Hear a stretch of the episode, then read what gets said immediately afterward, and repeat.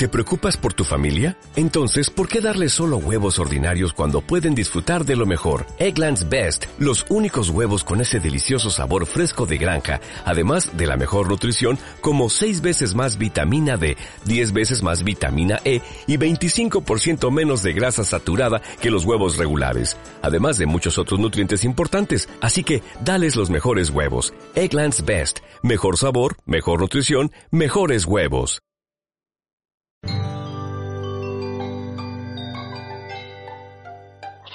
Muy bien, muchas gracias. Bueno, antes de, definirlo, digamos, con definición de colegio, aquí les muestro un río atmosférico en acción. Vemos la, cuenca del río Amazonas, el río, eh, las corrientes de aire que transportan grandes cantidades de vapor de agua que se convierten en lluvia, viento abajo. Realmente eso es en lo que consisten los ríos voladores. Esta es una foto muy bella de Maggie Moss. Esta es otra muy bonita también que empieza a ilustrarnos el concepto de los ríos voladores sobre Sudamérica.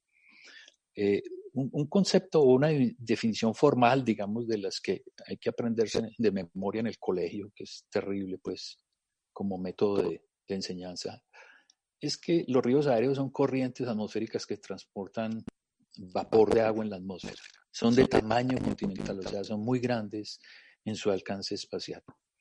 Eh, el vapor de agua, les recuerdo, el vapor de agua no se ve. El aire que respiramos está muy cargado de vapor de agua, eh, pero no lo vemos. Ahora, ¿de dónde se origina? Pues en la evaporación del agua del océano y del suelo, pero también de la evapotranspiración del bosque y de la vegetación. Y ese vapor de agua al ascender en la atmósfera es transportado por las corrientes de viento que circulan en la atmósfera terrestre. Entonces, esos son los ríos aéreos. Es agua que realmente no vemos, pero sí vemos sus consecuencias en forma de lluvia, eh, que es la que necesitamos para vivir y para, para alimentarnos y para producir alimentos y demás. Ahora, desde en Sudamérica, los ríos aéreos son de escala continental, como ven en esta ilustración muy aproximada, son eh, particularmente intensos, entrando por el Océano Atlántico hacia la cuenca amazónica, llegando hasta la cordillera de los Andes y siguiendo por el costado oriental de los Andes alcanzan a llegar hasta el Río de la Plata, incluyendo a Sao Paulo y Buenos Aires. Como vemos, entonces son fenómenos y mecanismos de la circulación atmosférica que transportan aguas a grandísimas distancias dentro del continente suramericano. Ahora, no solamente son del continente suramericano, hay en, todos los continentes tenemos ríos aéreos que transportan grandes cantidades de agua hacia el interior de los continentes. Les voy a mostrar los ríos aéreos en acción. Esta es una, una animación del 28 de agosto, es decir, de hace menos de un mes, y vamos a ver los ríos aéreos en acción. Como vemos, entonces, estas flechas que están mostradas aquí con distintos colores es la velocidad del viento los colores denotan distintos valores de la velocidad del viento, pero no a nivel superficial, sino más o menos a 700 metros eh, del nivel del suelo. Es decir, esto es en lo que en meteorología en ciencias atmosféricas se llaman 925 milibares o hectopascales, porque en las ciencias atmosféricas la coordenada vertical por excelencia no son los metros ni los kilómetros, sino la presión atmosférica. Todos sabemos que a nivel del mar la presión es más o menos mil milibares o mil hectopascales, y en la medida en que vamos ascendiendo en la atmósfera, entonces la presión atmosférica es menor. En Medellín la presión atmosférica es más o menos 850 milibares o hectopascales y estos vientos son a 925 hectopascales, es decir, eh, es un poco más bajo que Medellín, más o menos a unos 700 metros por encima del nivel del mar. Este es un detalle de, esos, de la circulación de esos ríos aéreos. Como vemos, penetran desde el Océano Atlántico tropical norte por las Guyanas, por Venezuela. Eh, hay un chorro de bajo nivel que se llama el chorro de la Orinoquía o el chorro de los Andes orientales. Esos vientos llegan hasta la cordillera de los Andes colombianos. Al llegar a los Andes se deflectan hacia el sureste y salen por los Andes, como dijimos, hasta, hasta el Río de la Plata en forma de lo que se llama el chorro de Sudamérica. Como les digo, esa agua va hasta, hasta las ah, latitudes de Sao Paulo, Buenos Aires. Bien, esta, otra animación es muy bonita porque nos muestra la humedad y el vapor de agua que se crea diariamente en la cuenca amazónica como resultado de la transpiración del bosque. aquí lo que vamos a mostrar es una animación. Esto es una animación de un modelo climático muy sofisticado, de muy alta resolución, que nos muestra lo que pasa hora a hora entre diciembre del 2014 y enero del 2015. Los colores eh, son colores que usa la gente que, que trabaja en visualización de estos fenómenos, definen la concentración del vapor de agua en, en, la atmósfera sobre el continente suramericano, que es lo que vemos aquí, en particular en la cuenca amazónica. Entonces, vamos a ver una animación hora a hora durante un mes y lo que vamos a ver es el latido del corazón de la cuenca amazónica evapotranspirando agua de día y por lo tanto hay más vapor de agua de día porque la fotosíntesis, es decir, ese proceso por el cual la vegetación y el bosque fijan materia orgánica se hace a través de la fotosíntesis para poder hacer ese proceso. El bosque evapotranspira agua, entonces de día hay más vapor de agua en la atmósfera y de noche hay menos. Aquí vamos a ver el, el latido del corazón amazónico, fíjense qué tan bello. Entonces, ese es durante los días, las horas y los días del mes de diciembre del 2004 hasta enero del 2005. Fíjese entonces que ese vapor de agua también es impulsado hacia, el, hacia afuera de la cuenca amazónica hasta transportar vapor de agua a, las altitudes de, Sao Paulo y de Buenos Aires. Yo, yo se los voy a volver a poner porque a mí personalmente me parece muy bello y ese es el proceso realmente que mantiene la humedad, en particular del continente sudamericano, en acción. Entonces ahí se ve el latido del día y la noche, el día y la noche, y además qué pasa durante un mes, en particular porque esta es la temporada más lluviosa en la cuenca amazónica, es decir, en el, en el verano del hemisferio eh, sur. Bien. Eh, es ahora, la, la, la, esta, estas gráficas muestran, no se ve mucho en detalle, pero aquí lo que se quiere mostrar es realmente cuáles son las rutas preferenciales de esos ríos aéreos entre noviembre y marzo, que es el diagrama de la izquierda arriba, los ríos aéreos fundamentalmente, como les dije ahora, entran por el Atlántico, llegan hasta los Andes colombianos y de ahí se deflectan hacia el sureste de Sudamérica. Pero entre abril y, y, octubre hay un río aéreo que conecta el Océano Atlántico, pasa por toda la cuenca amazónica, sobrepasa los Andes y llega hasta el Océano Pacífico colombiano y más allá. Entonces, hay una conexión real entre el Océano Atlántico y el Océano Pacífico que traspasa la cordillera de los Andes y que ayuda a explicar por qué en el occidente colombiano tenemos uno de los sitios más lluviosos de la Tierra eh, en, el, en el departamento del Chocó. Ahora, ¿por qué la Amazonia es importante? Pues la Amazonia es uno de los elementos claves del balance del sistema climático del planeta Tierra. Ahí, ahí se, en esta transparencia se, se ilustran todos esos sitios y todos esos procesos que son fundamentales para mantener en equilibrio el, balance del sistema climático terrestre. Entonces, la Amazonia es uno de estos jugadores de gran importancia para mantener la estabilidad climática de todo el planeta Tierra. Ahora, ¿qué pasa? Todos sabemos que la, la cuenca amazónica está siendo deforestada de manera um, muy, muy ardua y de manera eh, muy potente eh, más de, y, la deforestación tropical es un problema real en todo el mundo porque más del 50% del bosque tropical ha sido deforestado. La deforestación ocasiona una alteración del ciclo hidrológico, eh, exacerbando los eventos hidrometeorológicos más extremos y más intensos, como las crecidas de los ríos y como las sequías. La deforestación causa desertización, pérdida de suelos y erosión. Por supuesto, se pierden servicios ecosistémicos como control de, la, o regulación hidrológica, control del clima. Eh, la deforestación contribuye al calentamiento global, al cambio global. La deforestación además eh, contribuye al calentamiento porque, como dijimos, cuando un bosque está haciendo fotosíntesis de día y está produciendo la transpiración de agua, la evapotranspiración es un proceso termodinámico de enfriamiento y si se corta el bosque, es como si se apagara ese aire acondicionado natural que nos proporciona la naturaleza. Entonces, eh, la deforestación también contribuye al calentamiento del clima.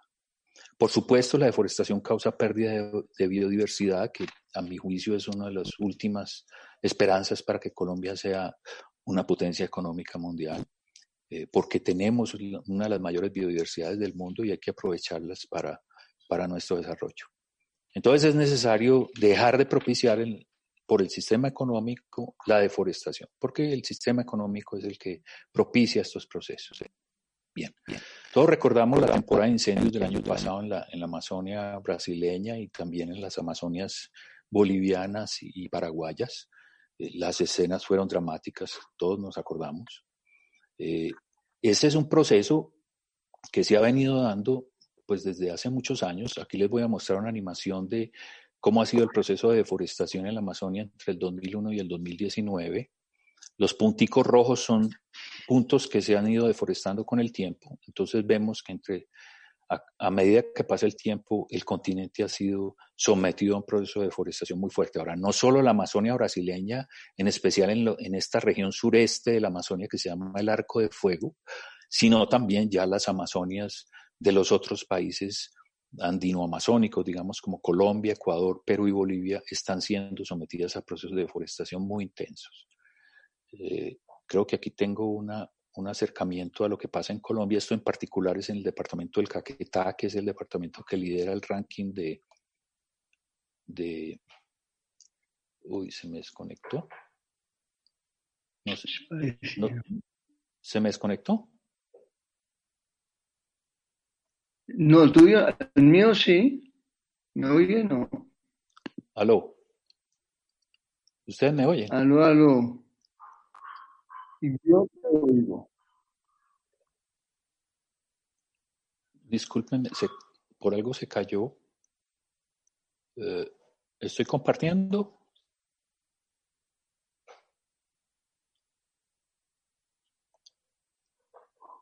Aquí les voy a presentar la deforestación en el piedemonte amazónico colombiano, en particular en el departamento del Caquetá en los últimos 20 años. Fíjense también cómo la deforestación ha ido avanzando desde el piedemonte de la, o desde la cima de la cordillera oriental hacia la Amazonia, aguas abajo, siguiendo particularmente el curso de los ríos eh, como autopistas, digamos, de ampliación de la frontera agrícola y ganadera que propicia la deforestación de la Amazonia colombiana. Ahora, está sucediendo en todas partes en Colombia, inclusive en sitios donde no, y por ley no se puede deforestar, que es en los parques nacionales naturales como en el Chiribiquete.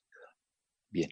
Y la minería es otra, otra, otra fuente de deforestación. Eh, a mí me dicen que esto o es ilegal, ¿cierto? Y yo digo, a esa escala, ¿cómo será el, ¿cómo será ilegal? Pues ese es un, tema eh, eh, que, hay que, hay que discutir porque pues esto tiene consecuencias pues, de, todo tipo. Ahora, ¿cuáles son los impactos de la deforestación amazónica? Eh, son muy grandes, no solamente por lo que ya dijimos, sino porque en este caso, recuerden que la Amazonia y los Andes conforman un sistema acoplado de interacciones mutuas. ¿A qué me refiero? El agua llega a la cuenca amazónica, digamos a la baja Amazonia donde está el bosque, desde el Océano Atlántico, y el bosque se llueve, digámoslo así, o la lluvia que cae sobre el bosque vuelve y se evapotranspira, como dijimos ahora, y esa misma evapotranspiración sirve de alimento para la lluvia que vuelve a mojar el bosque. Eso se llama lluvia reciclada, es decir, es una lluvia que se origina en la evaporación del mismo bosque y el bosque la recicla para volverse a mojar más adelante. Eh, esa humedad o ese vapor de agua también es transportado por los vientos desde la Amazonia Baja hasta los Andes. Aquí, por el efecto orográfico de la cordillera, esos vientos ascienden, se enfrían y se condensa el vapor de agua para formar la lluvia del piedemonte andino y por eso pues el piedemonte de la cordillera oriental es tan lluvioso. Ahora, esa lluvia se convierte en la cordillera de los Andes, en ríos, en quebradas, que transportan caudales de agua líquido, pero también transportan sedimentos, transportan nutrientes y además transportan contaminantes hacia la Baja Amazonia. Entonces, los Andes importan vapor de agua por los vientos desde la Amazonia, pero le exportan agua líquida al bosque amazónico más abajo y los nutrientes que necesita para poder mantener una de las biodiversidades mayores del mundo. Entonces, este es un sistema acoplado en donde la deforestación y los cambios en los usos del suelo de ambos, de ambos subsistemas, digámoslo así, afectará el, comportamiento de, todo el sistema. Y, como vemos, es este vapor de agua que es transportado desde la Baja Amazonia hasta los Andes, es el que nutre de agua, por ejemplo, a ciudades como Bogotá, Quito, La Paz, inclusive Lima, y muchas ciudades sobre los Andes dependen del suministro de agua, inclusive los glaciares andinos, el suministro de agua eh, que cae y la nieve que cae sobre los glaciares andinos es agua que nace en la Amazonia. Entonces, la deforestación amazónica puede hacer, ayudar a colapsar más rápidamente lo que está sucediendo, la presencia de glaciares tropicales andinos que se están derritiendo por el cambio climático y que con la deforestación amazónica pueden desaparecer mucho más rápidamente. Ahora, dijimos que la deforestación o, teniendo, digamos, claro el concepto que les expliqué un poquito más, más atrás de la precipitación reciclada, es decir, aquella lluvia que cae en una cuenca hidrográfica que es originada en la evapotranspiración del bosque mismo. Entonces, si se corta el bosque, este proceso se va cercenado de manera muy dramática y por lo tanto se disminuiría la lluvia de la cuenca como se está observando en particular en, las zonas más deforestadas de la cuenca amazónica, incluyendo la Amazonia colombiana. De manera que la deforestación también tiene, tendría o tiene este efecto de cercenar la, la precipitación reciclada del bosque amazónico. Y por supuesto, se cercenaría también y colapsaría ese flujo de humedad que dijimos que entra desde el Océano Atlántico, llueve sobre el bosque amazónico, se vuelve a evaporar, es empujado el vapor de agua por los vientos para volverse a llover más viento abajo, digámoslo así, o más aguas abajo de esta circulación de los ríos aéreos. Entonces se da este fenómeno de una cascada de humedad de vapor de agua entre el suelo, la vegetación y la atmósfera en el suelo y en la vegetación es agua líquida, pero en la atmósfera es agua en su estado gaseoso.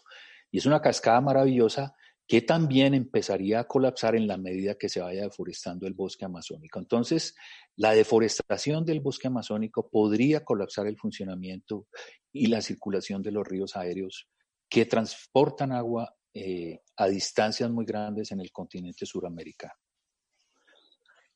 Esta es otra transparencia que les quiero explicar eh, con, algún detalle. Miren, esto es, eh, en, ambos mapas se muestra en dos, en dos estaciones del año, a la izquierda de, de, junio a septiembre y a la derecha de diciembre a marzo, y de la proporción de cada píxel, ¿cierto? De la lluvia reciclada en cada píxel. Es decir, este, este, este valor, digamos, amarillo aquí, quiere decir que en este píxel el valor amarillo lo vemos aquí en esta, en esta escala de colores como 0.5, es decir, 50% de la lluvia que cae en este píxel, ¿cierto? Se formó en ese mismo píxel. Ahora, como dijimos, en la cuenca amazónica más o menos el 50% de la lluvia es de origen reciclado. el otro 50% es transportado por los ríos aéreos, ¿cierto? Pero fíjense lo interesante en la cordillera de los Andes. En los Andes vemos que, dependiendo de la época del año, ¿cierto? La precipitación reciclada puede ser entre el 70 y el 90% del agua que cae en la cordillera de los Andes se origina dentro de la misma cordillera de los Andes. Entonces, como, como vemos, también la deforestación andina tiene que ver mucho con la lluvia andina y por lo tanto puede tener consecuencias muy catastróficas. Bueno, estas, estas otras imágenes, no voy a entrar mucho en el detalle, pero también eh, refuerzan el concepto de que por ejemplo, en este caso de la figura de la derecha, la lluvia en un sitio que se llama Yurimaguas en la, región andina peruana, ¿cierto? Esto es lo que se llama la cuenca de precipitación del sitio Yurimaguas. ¿Qué quiere decir eso? Es la, lluvia que cae Yurimaguas donde nació. Entonces, si ustedes ven, aquí vemos la línea del 0.8, es decir, del 80%, es decir, se necesita todo este territorio que contribuya a las lluvias que cayeron en Yurimaguas. Y lo mismo en la, transparencia de la izquierda. Igual sería si hacemos un sitio sobre la Amazonia colombiana, sobre los Andes colombianos. Entonces esto muestra qué tan importantes son las, el vapor de agua que es transportado por los vientos para explicar las lluvias que caen en la cordillera de los Andes. Bien, esta es otra transparencia que me parece muy ilustrativa de la importancia que tiene el bosque para producir su propia lluvia. Este es un trabajo que hicieron Juan Fernando Salazar y sus colegas en la Universidad de Antioquia y publicaron una revista muy importante. donde nos muestran lo siguiente. En el, en el cuadro de arriba a la derecha tenemos un transecto, es decir, un trayecto que sigue alguno de los ríos aéreos que circula por el continente. Entonces vamos a mirar qué pasa. En la medida en que el río aéreo vaya entre del Océano Atlántico, cruce por encima de la cuenca amazona, amazónica, esta es la cuenca del Amazonas, ¿qué va a pasar con la lluvia en la medida en que el río aéreo va recorriendo este camino? ¿Y qué pasa después de que sale de la cuenca amazónica y entra en, el, en el sur del continente suramericano? Y lo vamos a ver aquí a la izquierda. De tal manera que el océano es, empieza, digamos, aquí este cero, es distancia con respecto al océano. Y lo que vemos aquí es cómo, cómo es la cantidad de lluvia. Aquí vemos en el eje de la izquierda la lluvia, la precipitación en milímetros por mes. Cómo se comporta la lluvia en la medida en que vamos eh, viajando por el trayecto de ese río aéreo. Entonces, empezamos en el océano y vemos que inmediatamente que entra la cuenca amazónica, la lluvia empieza a aumentar exponencialmente. Pero una vez que salimos del bosque amazónico, la lluvia empieza a decrecer exponencialmente sobre esa región por fuera del bosque. Y abajo también vemos otro de esos ríos aéreos que circula desde el nordeste brasileño, que es una región muy seca, y después se adentra en la cuenca amazónica. Entonces vemos que cuando el río aéreo parte del océano y entra en la región seca del nordeste brasilero, entonces la lluvia empieza a decrecer exponencialmente y cuando el río ya entra en la cuenca amazónica, entonces el río empieza, o la lluvia, perdón, empieza a aumentar exponencialmente. Esto pone de presente, y, es una muestra muy bonita, de que el bosque no es un espectador pasivo de la lluvia, sino que el bosque es un, es un generador de la lluvia, es un mecanismo muy importante para mantener la lluvia y para, en este caso, hacerla aumentar exponencialmente a medida que nos vamos adentrando en el bosque, en particular de la cuenca amazónica. Bien, otro mecanismo que está muy asociado, digamos, a ese transporte de humedad es una teoría que introdujeron unos investigadores rusos, Makariev y Gorskov, que llaman la bomba biótica de humedad atmosférica. Este esta teoría postula que eh, los bosques, digamos, sobre el continente y el océano eh, establecen una circulación de los vientos de la siguiente manera. Cuando el bosque evapotranspira agua, entonces esa agua asciende a la atmósfera y se condensa, y al condensarse, la teoría postula que la condensación disminuye la presión atmosférica en la superficie. Eso quiere decir que se crea una diferencia de presiones mayor en el océano y menor sobre tierra, de tal manera que esa diferencia de presiones ocasiona una succión de la circulación de los vientos desde el, desde el bosque o desde el continente o desde el océano hacia los continentes. Por eso lo llaman un, mecanismo de bombeo eh, que ejerce la, el bosque para atraer la humedad hacia, hacia esas regiones. Es una teoría que tiene, está en discusión, pero, pero eh, eh, digamos, el debate científico sigue abierto. Y digamos, en, términos del principio precautelar, digamos que, que, que, este es un mecanismo que debe ser considerado en términos de la del impacto que tienen los bosques sobre la generación de la lluvia que moja los continentes. Bien, ahora no solamente el, suministro de agua y la, lluvia, sino que, como vimos en, los incendios del 2019, eh, esos, esos incendios producen una cantidad de carbón negro, de humo, de hollín, que es transportado por los mismos ríos aéreos. Los ríos aéreos no solamente transportan vapor de agua, sino también estos, estos gases eh, que se dan como resultado de la combustión del bosque. Eh, no sé si ustedes vieron el año pasado la ciudad de Sao Paulo, un día, hace casi un año precisamente, a las 2 de la tarde se volvió, de noche, precisamente por el humo y el, el carbón negro y el hollín que provenía de los incendios amazónicos. Aquí en la transparencia de la derecha les voy a mostrar la animación de lo que fue el monóxido de carbono que produjeron esos incendios y cómo se transportaron en dos semanas, en agosto del año pasado, a través de todo el continente suramericano. Entonces, fíjense cómo se transporta ese, ese, monóxido de carbono, ¿cierto? A través de, de, todo el continente. La mayor concentración de monóxido de carbono, por supuesto, más roja. Entonces, como ven, también llega hasta el Río de la Plata y hasta ciudades como Sao Paulo y Buenos Aires. Entonces, la Amazonia también tiene importancia en estos temas. Inclusive ese hollín de los incendios amazónicos el año pasado se demostró que mucho de ese hollín cayó sobre los glaciares tropicales y al volverse los glaciares más negros por ese, por hollín, eh, eso permite que los glaciares absorban más radiación solar y por lo tanto aumentaron su, sus tasas de deshielo y de derretimiento. Entonces los incendios amazónicos también pueden causar el deshielo de los glaciares andinos que están retrocediendo todos como resultado del cambio climático. Bien.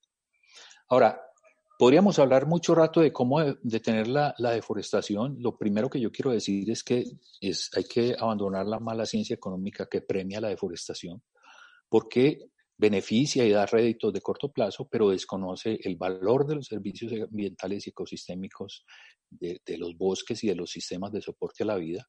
Y por lo tanto es necesaria una aplicación en serio de una economía ambiental que considere cosas como el Producto Ecosistémico Bruto, más allá del Producto Interno Bruto. Este mes hay una reunión en las Naciones Unidas para revaluar el sistema de cuentas nacionales eh, en los países para incluir otros indicadores además del PIB para, para denotar el, bienestar y, la calidad de vida de los habitantes. Eh, yo por el momento dejo ahí para que Martín nos pueda dar su perspectiva y más adelante, si queda tiempo, podemos retomar la palabra. Yo le doy entonces la, la palabra a Martín dándole la bienvenida de nuevo. Muchas gracias. Bueno, muchas gracias. ¿Se, se, se escucha? ¿Se me escucha? bueno. Pues muchas gracias, Germán. Excelente. Me encantó esa presentación sumamente interesante. Y eh, realmente es fascinante la, toda esta descripción tanto de, los ríos voladores y de cómo se transporta el agua a través de todo el continente sudamericano y baja hasta, hasta el río la Plata. Y cómo todo eso depende, como decía, como dice Antonio Nobres, el 70% del PIB de Sudamérica depende de estos ríos, depende de esta agua, por la agricultura, por la generación de energía, etc.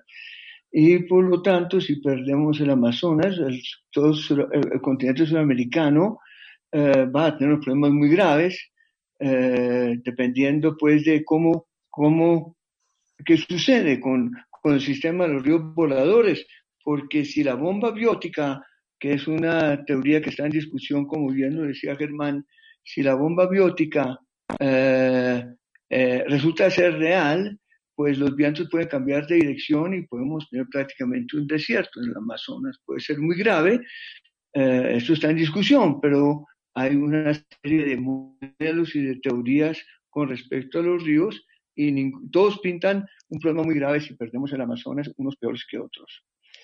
Pero también fascinante, también como nos habla pues de, los árboles que producen el agua, en esa cantidad de agua que producen los 600 billones de árboles, todo ese transporte de agua ah, en, los ríos voladores, cómo viene ah, la atmósfera, cómo ah, baja la temperatura a través de la evapotranspiración y las nubes y el reflejo del sol en las nubes blancas.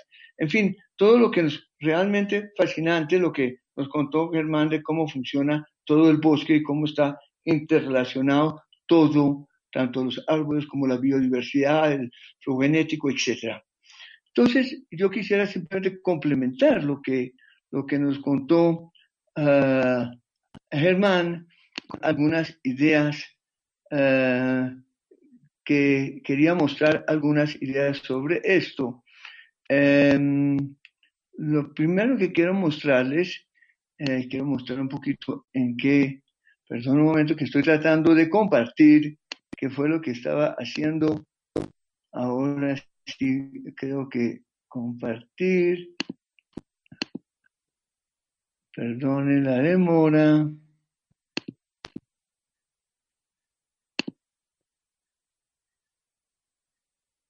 ¿Estoy compartiendo o no? No, todavía no vemos tu pantalla, Martín. Perdón, perdón un momento. Em,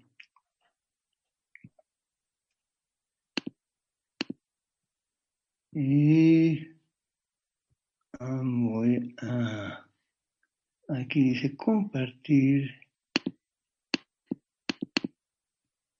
No.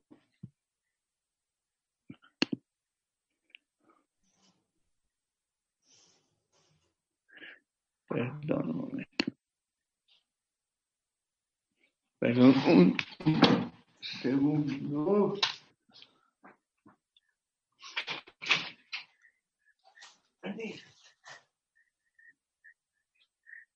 Muy bien.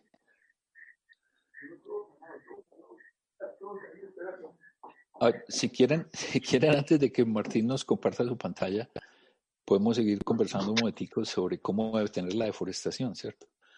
Eh, yo no, hay, hay, un escritor que ahora está muy en boga, el señor Harari, dice que nos hemos, nos hemos convertido en una, la especie humana nos hemos convertido en un asesino ambiental en serie. yo creo que tenemos que replantear nuestra, nuestra relación con la naturaleza. Esa es otra de las salidas al problema de la deforestación. Ya vemos tu pantalla. Ya estoy compartiendo. Sí, ya vemos tu pantalla. Bueno, simplemente, simplemente esto lo había puesto, pero evidentemente hermano explicó esto en detalle, solamente bien de una manera muy pedagógica, pero quería simplemente mostrar esto para ilustrar al público también desde esta perspectiva el, uh, el movimiento, y Germán por favor lo puede comentar mucho mejor que yo, cómo vemos el, los bosques tropicales y lo que decía Germán, cómo palpita el corazón del Amazonas y cómo está creando toda este, estos ríos voladores y esta humedad para todo el planeta. Em, y esto es de la NASA, una imagen que tomaron a lo largo del año y estamos viendo cómo palpita eh, y, y cómo también evidentemente el Amazonas es el, más, el bosque más grande de, y de mayor biodiversidad y el que más impacto tiene comparado con, con naturalmente Indonesia. A mí me encanta esta imagen que me parece de una belleza extraordinaria, ¿no? De ver cómo, cómo palpita, ¿no? Este corazón.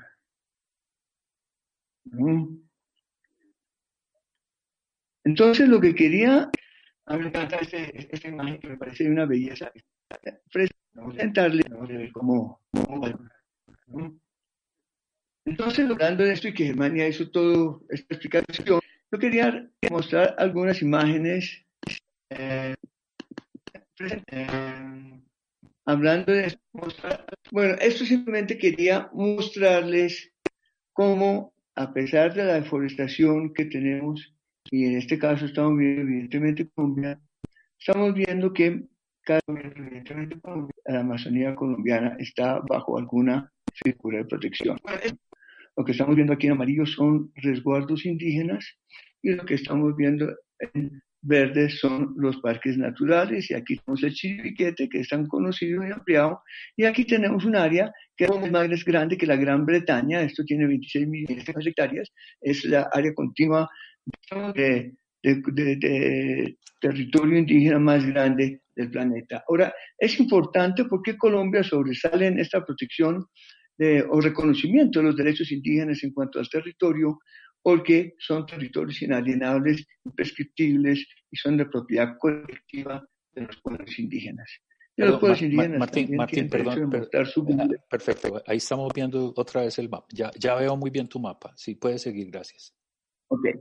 Entonces estaba resaltando que además de ser los dueños inalienables, imprescriptibles, porque Colombia reconoce que ha estado en sus manos desde antes de la constitución de Colombia del país, que siempre ha estado en sus manos. Y por eso les reconoce este derecho, no es que les entrega la tierra, sino les reconoce lo que es de ellos. Pero también les reconoce de, el derecho de gobernar de acuerdo a sus propias usos y costumbres, algunos lo dicen, sus tradiciones y cultura. Quiero resaltar esto porque es muy interesante que tengamos un área tan grande en Colombia, al tamaño de la Gran Bretaña, un territorio tan importante como el Amazonas, como lo acaba de resaltar Germán, que dependemos de estas Amazonas, y ahorita vamos a mirar la cuenca, pero dependemos de estos territorios para el agua, eh, dependemos para la biodiversidad, eh, dependemos también en las cuestiones de temperatura eh, y de la resiliencia en el cambio climático, de la resiliencia del planeta. Esto tiene importancia enorme y lo habitan los indígenas con una visión muy diferente a la nuestra. No han vivido toda la vida en el Amazonas, sino que para ellos la naturaleza, ellos son naturaleza. La naturaleza del ser humano es uno solo. Y por lo tanto la naturaleza es como una gran comunidad donde todos conviven, los animales, las plantas, los humanos. Y los humanos no somos dueños de la naturaleza, sino que es una responsabilidad. Tenemos un papel importante porque en esta evolución que ha tenido el universo, una evolución que podemos decir que fue de lo gástrico a lo biológico, a lo cultural, es una forma en que el universo está tomando conciencia de sí mismo, está tomando, está viendo sí mismo para poderse celebrar, celebrar a través del arte, celebrar a través de las ciencias, es una forma de celebrar a través del entendimiento, eh, tenemos una responsabilidad enorme y tal vez nos hemos, tal vez nos hemos desviado del camino, pero eh, en el entendimiento eh, tenemos una responsabilidad enorme y tal vez la naturaleza y es parte de esta gran comunidad. Entonces resalto porque es interesante que en Colombia tengamos un área de estas dimensiones, que se puede montar un gobierno diferente, una visión del mundo diferente, una visión del mundo que parte de esta cosmovisión indígena, de esta relación con el medio ambiente, que consideran que tiene un nivel espiritual importante que los llaman los dueños de la naturaleza, pero que esta visión de cómo, cómo, convivir con la naturaleza y con los animales, que tienen en detalle de la selva. Y esto complementado con la ciencia, celebrar a través del entendimiento, tener una responsabilidad podemos crear un espacio, un, no un país, porque es Colombia, pero un gobierno, una forma de vivir, una, casi un laboratorio con, la tecnología también avanzada que nos ayuda a no en hacer daño a la naturaleza. Entonces, realmente, con el conocimiento tradicional, con estos pueblos indígenas y sus gobiernos, realmente llegar a aportar de una manera muy importante al futuro, al futuro del planeta. ¿no? En, esta misma eh, idea, que si lo vemos aquí en Colombia y vemos cómo en Colombia se ha ido uh, reconociendo estos territorios de los pueblos indígenas y los parques naturales. Y quiero resaltar también que es muy interesante que uno ve, bueno, aquí hay, aquí hay 60 grupos étnicos diferentes y hablan 55 idiomas diferentes, pero entre ellos hay una conectividad que es bien interesante, una conectividad cultural porque consideran que hay un flujo de energía en toda la naturaleza y los chamanes, este pensamiento tradicional, que maneja este flujo, que cuida este flujo por los sitios sagrados, están todos interconectados. Y hoy en día, con lo que hemos venido acompañando, ellos están viendo cómo se conectan todos los grupos en áreas de 6, 7 millones de hectáreas, a través de sus rituales, a través de su pensamiento, que se cuida, cómo son responsables por un gran territorio, un territorio enorme. Para ponerlo en términos como prácticos, si fueran a abrir una minería en un punto que podríamos decir aquí en Araraquara, si fueran a abrir minería aquí, pero como todo el flujo energético recorre toda esta región enorme, de hacer una consulta previa tocaría consultar a mil kilómetros, a dos mil kilómetros, porque si este flujo de pensamiento, de curaciones que ellos hacen, pues recorre todos estos sitios en su manera de, de meditar, de pensar, ellos consideran que esto también nos afecta. Entonces comenzamos a ver unos modelos de conservación, unos modelos de conservación que los indígenas siempre han tenido y que nos pueden inspirar porque parten de unos paradigmas diferentes a los nuestros y pueden aportar mucho hacia el futuro de la conservación del Amazonas. Con esto también estoy diciendo que si queremos resolver la problemática de, del cambio climático, de la crisis climática que estamos viviendo, no lo podemos hacer a pesar de nuestros conocimientos científicos en Occidente solo. Hay más de 4.000 culturas en el mundo que son tan antiguas como las nuestras y es cuestión de sentarnos y comenzar a conversar y construir conjuntamente, tanto por su conocimiento como por su presencia y por su visión tanto social como ambiental. Si miramos aquí un par de mapas, un momento. Eh, esto ya lo hablaba, eh, nos lo estaba diciendo, perdón que Germán, que aquí tenemos, como ustedes pueden ver en el mapa, en lo que está en verde más oscuro son todos los parques naturales que se han reconocido en la cuenca amazónica. Y lo que ven como más amarillo son las eh, territorios indígenas también que se han reconocido. Y si vemos cada uno, es el 50% del Amazonas que está bajo alguna figura de protección. Sin embargo, el problema que tenemos es el avance de la colonización, el avance de la agricultura, el avance de la explotación maderera, de la ganadería y muchas veces de actividades ilícitas. Tenemos el problema que, sí, que esta es la deforación que tenemos hoy en día. Y bien lo decía Germán, Aquí tenemos en la, en la parte sureste del Brasil la mayor deforestación, donde está más del 17% y 18% deforestado, pero también lo tenemos aquí en Colombia, como todos sabemos, lo tenemos en Ecuador y en Perú. Tenemos y Bolivia naturalmente. Entonces tenemos una deforestación que avanza, que es una gran preocupación y que estamos llegando, según científicos, hay diferentes opiniones, pero podemos llegar a un punto irreversible, donde al deforestar demasiado, como decía Germán, ya comienza a que ya no hay suficiente lluvia, suficiente humedad para que, se, para que suban estos ríos voladores y alimenten todo el proceso. Estamos cortando los ríos voladores en su, en, su base, en su comienzo, cuando comienzan en el mar. Entonces podemos generar que comienza a secarse la selva a medida que se va secando, se van secando las raíces, se va secando todo el sistema por falta de lluvias y porque suben las temperaturas y esto va a hacer que comience a colapsarse el Amazonas. Quiere decir que va a cambiar el tipo de ecosistemas y se va volviendo, se va sabanizando el Amazonas y perderíamos agua en cantidades desde un 25% hasta un 80-90% dependiendo de cómo funcionan los modelos, los diferentes modelos climáticos que si tenemos razón de que los vientos siguen con los vientos alisios volando, empujando el agua desde el este al oeste, como si con la bomba biótica cambian las, las, direcciones del viento. Pero esta deforestación es sumamente grave y bien lo decía Germán, sube toda la temperatura, todas las, la misma, el mismo hollín y los aerosoles impiden que se formen las nubes, hace mucho más difícil que haya lluvia, en fin, el, el, el problema se vuelve muy grave. Ahora, nosotros estamos mirando, y simplemente quiero resaltar esto, en una región que aquí viene el río Amazonas.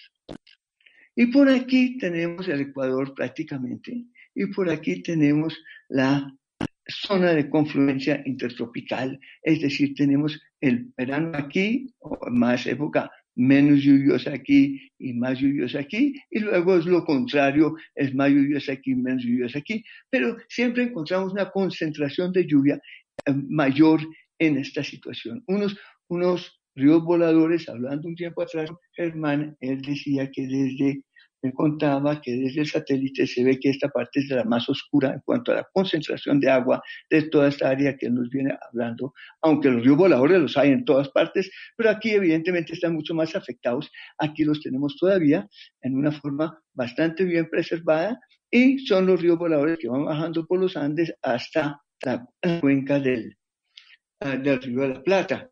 Y según otra vez los modelos, hay quienes dicen que, el agua que va al río de la Plata, el 25% viene del Amazonas, hay otros como Antonio Nobres que dice que el 50% y hay otros como Van der, Air que dice que el 70%. En fin, y no es que estén equivocados, sino que hay diferentes modelos que dan diferentes resultados según lo que se está trabajando, según lo que se incluya el, en el análisis. Pero si seguimos mirando esta parte aquí del norte, Existe una propuesta que hemos promovido aquí desde Colombia, perdón, que hemos promovido desde Colombia y que miremos aquí en Amazonas, le decía, porque este es el área mejor preservada de toda la Amazonía, de toda la con 30% de la Amazonía, la tercera parte al norte del río Amazonas, donde se concentran estas estos ríos voladores, no todos, pero se concentran ríos voladores muy importantes, tanto viniendo desde el Caribe como viniendo aquí desde el Atlántico, y que va produciendo toda esta agua que va a bajar a todo lo largo de la zona andina, y como ya dijimos, depende ahí toda la ciudad y toda el agua también de la zona andina. Por lo tanto, es fundamental este servicio del ciclo del agua. También es la región donde si miramos aquí las partes amarillas y las partes verdes, podemos ver que el 63% ya está bajo alguna figura de protección. Entonces tenemos una buena posibilidad de mantener el bosque, este es el bosque continuo, eh, eh, bosque tropical continuo más grande del planeta, en esta área que hemos demarcado, y hay 260 millones de hectáreas, el 63% está bajo alguna figura de protección. Entonces, hay una posibilidad real de preservar esta área. Y preservar esta área por sus servicios ambientales, por el ciclo del agua. Nos tocaría, evidentemente, tocaría cuidar, estas áreas no están deforestadas, las blancas que no tienen ninguna figura de protección, pero no están deforestadas. La deforestación vimos que si en el preservar esta área de monte hay deforestación por sus servicios ambientales, por el ciclo del agua, nos tocaría, evidentemente, estar bien preservado. Y realmente es una oportunidad, si se logra hacer, no solo para el futuro, no solo, inclusive, como decía, por los pueblos indígenas que habitan en toda esta región, que participen en la toma de decisiones, que podamos combinar el conocimiento tradicional o articularlo con el conocimiento de deforestación. Esto está bien preservado. Y realmente no solo para el futuro, que participen en la toma de paradigmas de vivir con, con, con, ah, con la naturaleza, nuevas formas de avanzar en nuevas tecnologías. Los países de América del Sur, y en estos los ocho países aquí del Amazonas, deciden conservar, proteger, tener la conectividad en, este, en esta área para mantener los servicios vitales y hacerle un manejo especial, considerando que ya la mayor parte está bajo una forma de conservación. Evidentemente se esperaría una reciprocidad de los países del norte, también tanto en tecnología, conocimiento y recursos para más especial tener esto que es fundamental para el planeta. Entonces, este, en este iniciativa podemos ver que hay ocho países. Aquí tenemos el Ecuador, tenemos Perú, tenemos Colombia, para el planeta. Iniciativa como Colombia, Venezuela, Brasil y Ana Francesa. ¿Cómo conservar, ¿cómo se podría sacar Estado? Yo que es importante resaltar es que cuando decimos que está avanzado, está avanzado porque han sido los países, la sociedad civil, los pueblos indígenas, que han está avanzado porque han sido los países indígenas, áreas protegidas que se que se reconozcan los territorios indígenas y los territorios conservados en gran parte de los mismos pueblos indígenas. Es decir, estamos cosechando de los esfuerzos que hemos realizado ¿Cómo se podría sacar esto adelante? Ya estaban, es decir, tira adelante cuando estamos haciendo esto para el bien del clima y para el bien de todos nosotros y, de nuestros hijos. Entonces, lo que nos tocaría hacer para que esto efectivamente pueda realizarse es que se constituya una que se reconozcan los territorios indígenas y los territorios lo pueden lograr porque una cosa que el Amazonas tiene es un modelo de manejo administrativo entre todos los países. Tenemos que comprender que es entre todos que tenemos que cuidar el Amazonas, que tenemos que tener unas políticas administrativas para realizarse en el Amazonas. Es interesante, por ejemplo, como Colombia ha declarado la Corte Suprema que eh, el Amazonas es sujeto de derechos. También está en la Constitución brasileña, eh, ecuatoriana y también está en la, en, la Constitución boliviana. Y esa idea de que ser sujeto de derecho es lo que los indígenas creen, dicen cuando es una gran comunidad y todos somos miembros de esa gran comunidad. Para terminar rápidamente, eh, yo creo que de los temas más importantes que comenzó a hablar uh, Germán sobre qué tocaría hacer, él comenzó a mencionar una economía amazónica, una economía no extractivista, una economía amable con el medio ambiente, con la, biodiversidad, eh, la bioeconomía. Tenemos que articular el conocimiento científico y el conocimiento tradicional de los pueblos indígenas. Eh, tiene que haber voluntad política y llegar a acuerdos para manejar esto conjuntamente. Tiene que haber una participación indígena y una participación de otras formas de pensar para buscar los nuevos paradigmas, ¿no?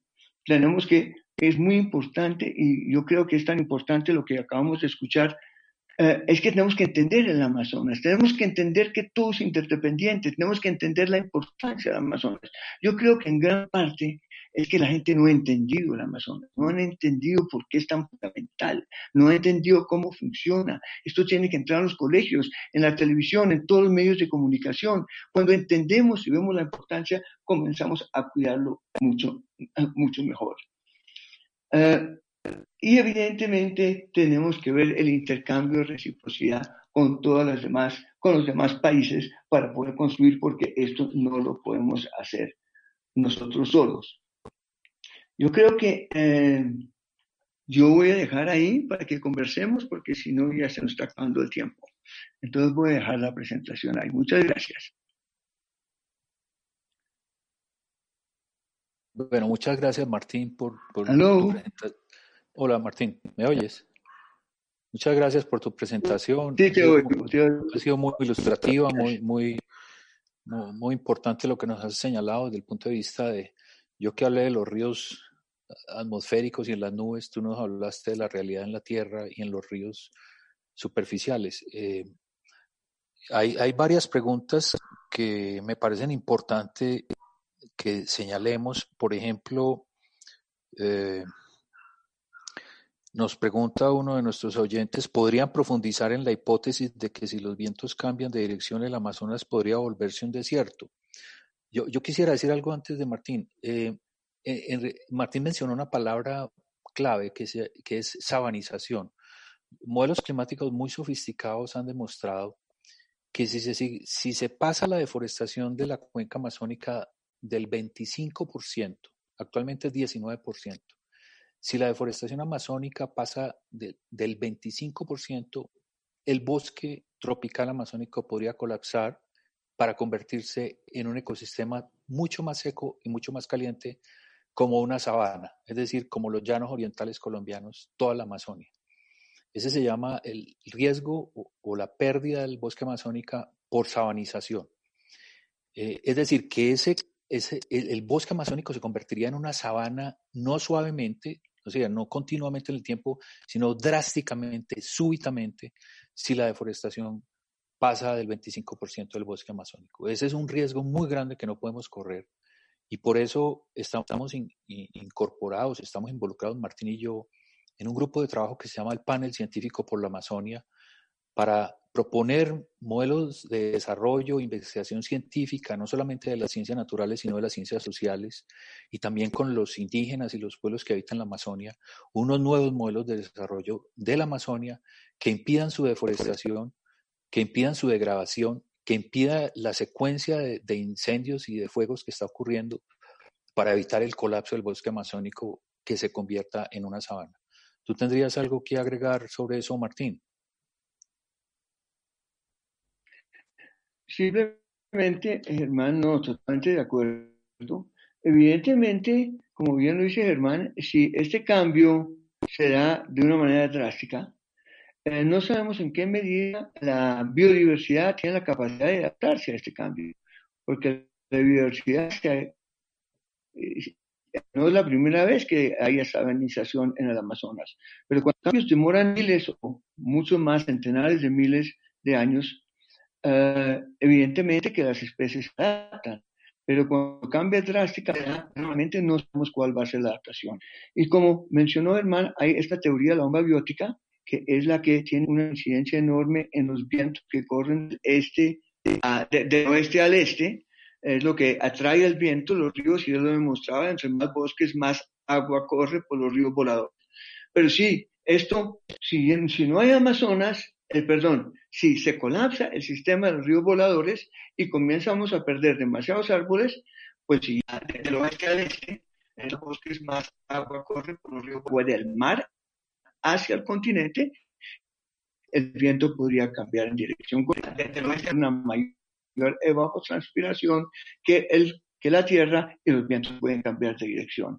Entonces, en ese sentido, sería una sequía quizá mucho mayor que la urbanización. Eh, en ese sentido hablaba, mencioné la palabra que se volvía un desierto, en el sentido que afecta a la biodiversidad, que afecta a los ecosistemas, que tendríamos un nuevo eh, ecosistema muchísimo más seco si cambia de dirección los vientos. Muy bien. ¿Estamos presentes?